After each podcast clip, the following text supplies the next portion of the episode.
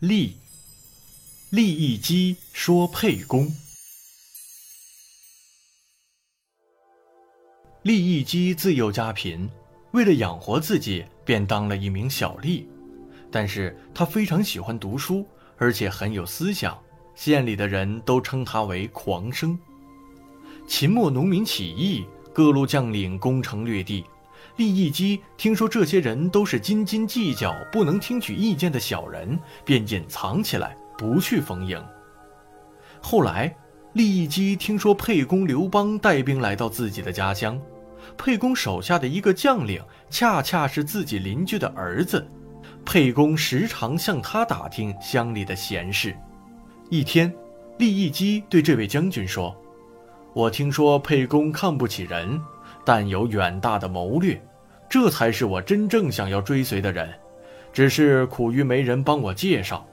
你见到沛公，可以这样对他说：“我的家乡有一位厉先生，年纪已有六十多岁，身高八尺，面貌儒雅，博才多识。”将军摇头说：“沛公并不喜欢儒生。”许多人头戴儒生的帽子来见他，他就把他们的帽子摘下来往里边撒尿，而且在和人谈话的时候，动不动就破口大骂。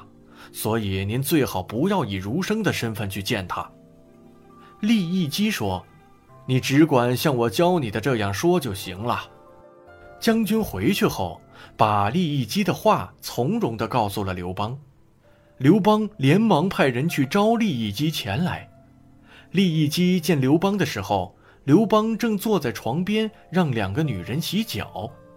利益姬见此景，只做了个揖，问道：“您是想帮助秦朝攻打诸侯呢，还是想率领诸侯灭掉秦朝呢？”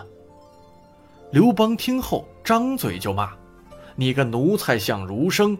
天下的人同受秦朝的苦已经很久了，所以诸侯们才陆续起兵反抗。”你怎么说我帮助秦朝攻打诸侯呢？利益姬回答说：“如果您下决心召集民众来推翻秦王朝，那就不应该用这种傲慢的态度来接见长者。”刘邦听后，立刻穿戴整齐，把利益姬请到了上宾的座位。从此，利益姬成了沛公刘邦很好的谋士。立姓起源。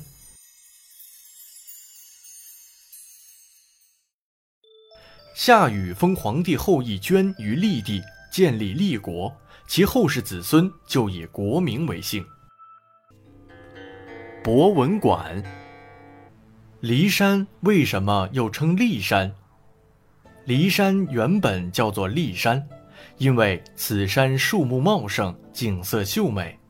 又因当时山上有人狩猎，有人就在立下加鹿，称之为骊山；又因山势逶迤，远望宛如一匹青黑色的骏马，所以有人在立左侧加上了马字旁，称之为骊山；又因黎戎部落活动于骊山，并在山脚下建立了城池，因此有人在立右侧加义字旁，称之为骊山。